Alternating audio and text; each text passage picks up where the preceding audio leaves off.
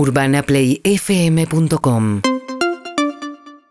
Ismael Bermúdez, Ismael es periodista, es economista, escribe en Clarín y es el hombre que más sabe acerca de jubilaciones, número de las CES, entre otras tantas cosas. Así que siempre que salen noticias de estos temas nos, este, nos ilumina. ¿Cómo estás, Ismael? Buen día. Hola, ¿qué tal María? Buen día, ¿cómo andamos? Muy bien, muy bien. Bueno, es- sé que hace un rato pasábamos el audio del momento en el que se hace el anuncio y, Sí. y sólidamente aplauden cuando dice eh, la fórmula de un 15% para diciembre, la jubilación mínima va a 60 mil más 10 mil del bono. ¿Es para aplaudir? Bueno, mira, eh, pasa lo siguiente, la gente que estaba allí eh, debía ser gente seleccionada, entonces... Nadie de no, la porque mínima. no, eh, evidentemente hay un problema siguiente. Yo creo que lo que correspondía es que en lugar de estar sentados ahí los jubilados, estuvieran sentados periodistas, este, porque cuando se hace un anuncio... Ah, ¿no, ¿no dejaron entrar periodistas para preguntar? No, no, no, Yo no no, sabía. no, no, Yo no fui invitado, creo que otros t- tampoco había periodistas. Ah, este, no lo que- presentaron como una conferencia No. de prensa, sino como un anuncio ante jubilados. Le dieron otro. Claro. Ah, ya entendí. Entonces, eh, creo que eso eh, no es correcto. ¿Por qué motivo? Porque, bueno, ahí uno tiene la posibilidad de hacer preguntas, evacuar dudas Exacto. también. Sí, sí. Este, no, no es que vamos ahí a, a una guerra a, a- a, este, sino hacer preguntas y decir, bueno, usted dice tal y cosa, ¿por qué es así? ¿Por qué no Claro, es así? claro, ¿Cómo claro. se aplica? Bueno, todas las modalidades que tiene que ver con un anuncio y cómo se va a aplicar.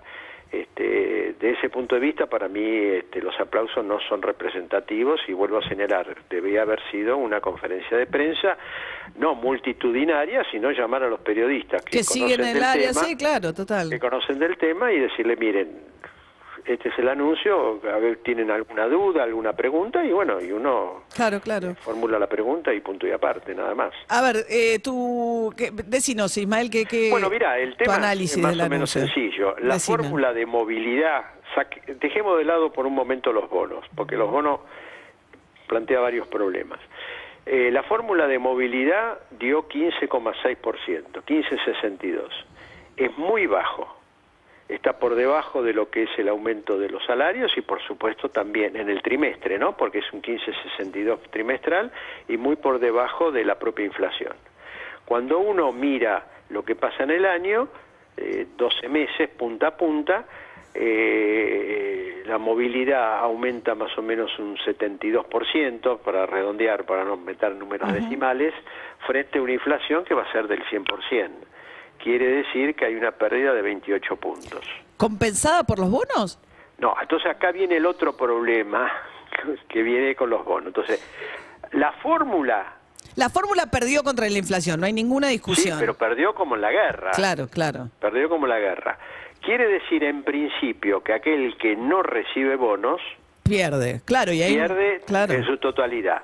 Como a su vez viene perdiendo... O sea, los de los ingresos más altos pierden, porque a eso no le dan Pierde- ningún no tipo de bono. Pero además, como tampoco recibieron bonos en el 2021, no recibieron bonos en el 2020 y así vas para atrás, este, este sector que no recibió ningún bono durante todo este periodo, entre lo que perdieron con Macri y lo que perdieron con este gobierno, mi cálculo está dando una pérdida del 35%. Esto los de jubilados que no están en la mínima, ¿no? Un- que Que es- están, que están, digamos, haberes medios y haberes altos. ok, que es como un 25%, ¿no? Del total de más o jubilados, menos, más, o menos. etcétera. Es un Bien. número bastante importante. Pero la pérdida vos calculá. Sí, sí, eso viene- un 35% es como que vos, vos antes ibas al changuito y cargabas Sí, claro. eh, el 100% y ahora cargas un 35% menos de productos. ¿Y qué pasa con el resto teniendo en cuenta Bueno, los bonos este Ahí año? viene el tema del bono. El bono distorsiona todos los cálculos, en primer lugar porque el bono no se integra al haber. Entonces, en primer lugar, ya va a tener un efecto inmediato con el medio aguinaldo. Ah, ¿Eh? El ah, haber claro, mínimo, claro. redondeando también, va a estar en 50 mil pesos. Más los 10 mil 60.000, pesos son 60 mil. Pero, el medio aguinaldo es 25 mil, porque no, Claro. no tiene en cuenta el bono, claro. En lugar claro. de 30 mil. Claro. Ahí ya, ¿ves? ahí ya, hay, un saque, hay Sí. un saque de 5 mil. Sí. Muy bien. Ahora, el- todo el tema con la comparación viene lo siguiente. ¿Contra qué comparo? ¿Comparo contra diciembre del 2021? Si si comparo contra diciembre de 2021, el 2021 hubo un bono de 8 mil. Por lo tanto... El del 2021 fue más gordo que este porque hubo inflación en el medio, o sea, si uno claro, actualiza... no, pero pasa lo siguiente, si yo comparo Sí, los 60 mil, que es jubilación Sí. mínima más el bono de 10 mil, Sí. y lo comparo contra diciembre del 2021, sí. que que estaba en 29 más 8, 29 mil era la mínima más 8 mil el bono, 37. 37, no me da el 107 que le dio a, A Massa, porque a Massa dijo que de punta a punta con los bonos daba 107 y que era por arriba la inflación. Bueno, esperá, me, pero si acá me compa- Sí. si, si acá en diciembre del 2022 me metes el bono, Claro. en diciembre del 2021 me tendrías que meter el bono también para hacer la comparación homogénea. Claro, claro, él saca el bono, claro, ahí está la trampa de cómo Ahí hace está el el cálculo. tema. Entonces, claro. Por eso digo, el, como el bono no es permanente, no se integra al haber y todo lo demás, Claro, te hay, hay estas arbitrariedades donde vos decís, pero ¿cómo? Sí, da 107, sí, pero ¿está el bono del año pasado? No, acá no lo pongo porque Claro. después no Lo se pongo- prorrogó. claro, claro, claro. Bueno, pero lógico. Eh, los bonos Comparame el ingreso bolsillo de diciembre del año pasado contra diciembre de este cambia. año. Ahí cambia. Si yo saco el bono, es 107. Si meto el bono de 8.000 del diciembre del 2021, ya el número cambia.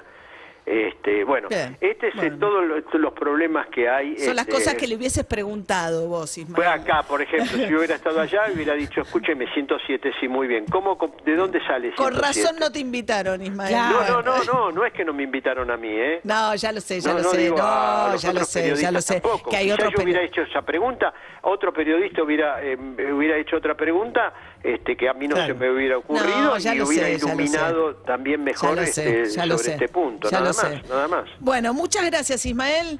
Bueno, Que tengas buen día.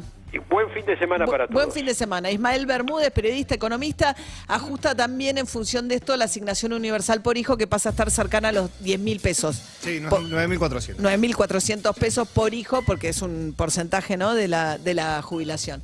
9 y media, 9 y media no, 8 y media de la mañana. Seguimos en Instagram y Twitter. Arroba Urbana Play FM.